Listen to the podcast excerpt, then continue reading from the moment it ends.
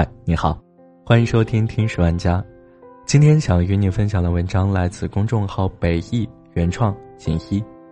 工作十年，年薪一百万，被裁只用了十分钟，时代抛弃你，连声招呼都不会打。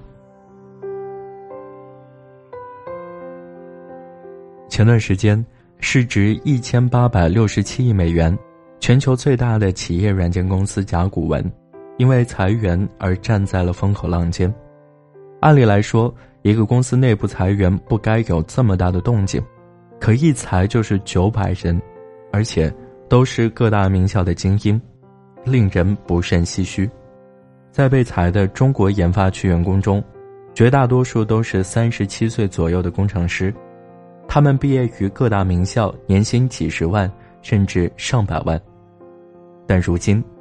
他们却只能拿着横幅在街头喊着口号：“我们要工作，孩子要上学，为何下如此狠手？”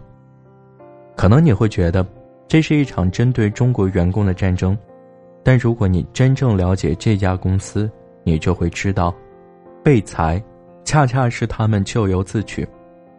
财经杂志曾说，甲骨文中国研发中心被分配的业务通常比较边缘，并非核心业务。可能你对这句话不理解，但听了两件事，你就明白了。第一件事，生活安逸。甲骨文公司中国研发中心被称为北京最大的养老院，这个拥有一千六百多人的中国研发中心一向以工作轻松著称。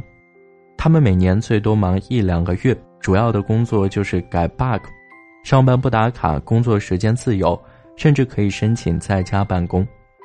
甲骨文公司待遇高，福利好，入职年假就有十六天，并且随着工作的年限而增加，每月还有两天的带薪病假，看病全报销，甚至连员工子女看病也能报销一半费用。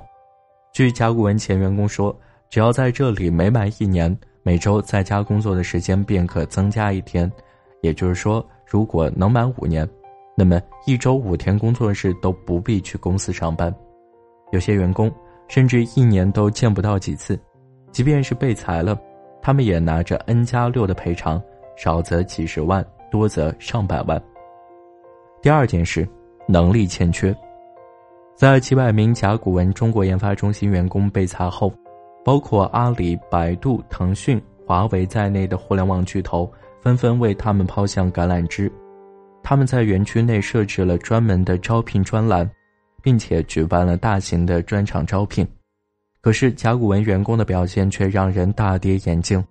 大部分的人都未通过第一轮的面试，有的即便过了面试，也在技术检测时被刷了下来。可要知道，甲骨文对研发人员的招聘门槛相当高，必须在清华、北大、上交、复旦和北邮这五所学校读过本科，才有资格进。而同时又必须具备硕士学历，但恰恰是这些名校毕业的学生，却表现出了能力欠缺的一面。通过这两件事，我们似乎明白了一个道理：即便你曾经是一只战斗力极强的青蛙，在温水里面煮久了，也会慢慢死去。时代在抛弃你，连声招呼都不会打。《增广贤文》中说：“学如逆水行舟，不进则退。”我深谙其中的道理。前段时间，京东明确要淘汰三类员工：第一，不能拼搏的人，无论业绩好坏、职位高低，也不管是老员工或是管培生，不管是身体原因还是家庭原因，凡是不能拼或拼不动的人；第二，不能干的人，也就是绩效差的人；第三，性价比较低的人。有的人降薪，有人说。这是京东开始走下坡路了，也有人说，京东不够兄弟。可是，在我看来，人到中年不出众便出局，这是必然。去年，唐山撤销了所有的路桥收费站，在职的收费员都按照劳动法的规定给予补偿，结果引来了收费员的集体抗议。在采访视频中，被裁员工理直气壮地宣称。当时找这份工作是花钱进来的，现在不要我们了，我们找工作都很难找的。我把青春都耗在了收费站。我现在三十六了，学东西也学不进去，出去学东西也比二十多岁的人学得慢，而且什么都不方便了，所以都不喜欢我们这样的劳动人民。我们的优势都放在收费站了，我只会收费。如果在饭店端盘子端碗，至少会报菜名。现在啥也不会了，听起来好像很有道理，但是实际上简直令人啼笑皆非。很多时候，我们常常在自己封闭的舒适圈内享受着安逸舒服的环境，可要知道，社会在进步，信息在飞速。待我们回过神来，才发现。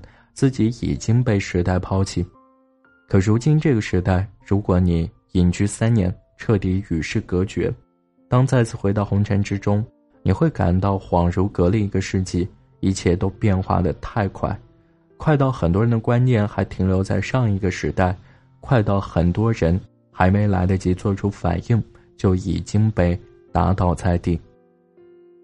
我过年回家的时候，经常有亲戚跟我说。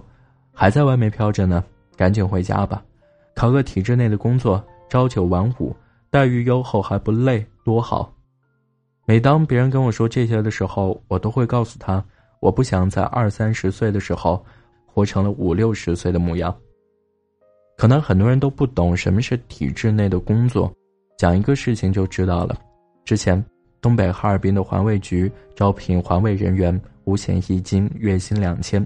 其中最显眼的字眼就是“体制内有保障”。结果，招聘结束以后，有几千个人竞相入岗，其中有两百多人有着完整的本科学历，甚至还有硕士研究生。这就是体制内的魅力。有人一定会说：“你就是瞧不起环卫工人。”要知道，我从来没有强调过职业贵贱之分。我一直相信，不同的职业对社会的贡献是不一样的。当你选择了接受高学历教育的时候，是不是应该为这个社会做出相应的贡献呢？反观另一件事，阿里巴巴曾以四十万年薪招聘资深体验员，看看他们的要求：六十岁以上老人、广场舞 KOL 优先。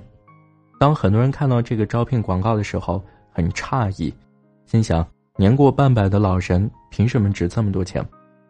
可令人意外的是，阿里一共收到三千多份简历，最后应聘成功的是八十三岁的清华学霸奶奶，六十二岁的作家大爷，六十二岁的 IT 大爷。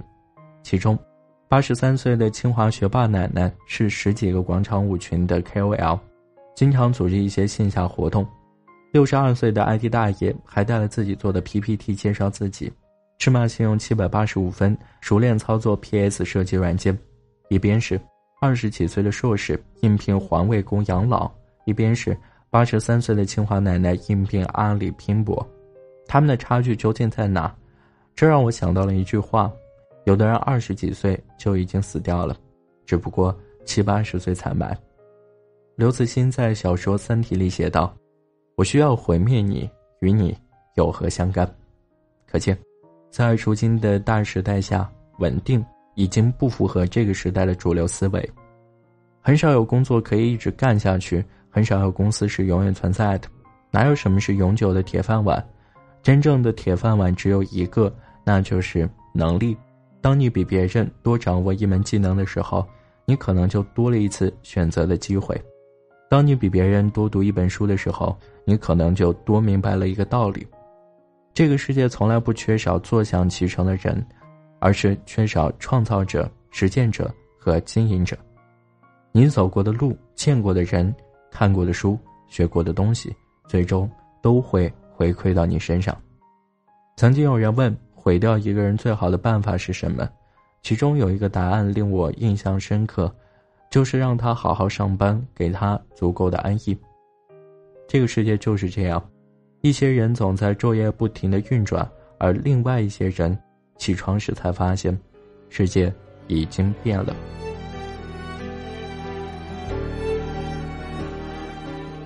好了，这就是今天的节目，感谢你的收听，我们下期再见。最后一次看你笑，还完美如新。好像不曾在乎从哪来来又去。叹一口气，吹走遗憾的消息，想着你。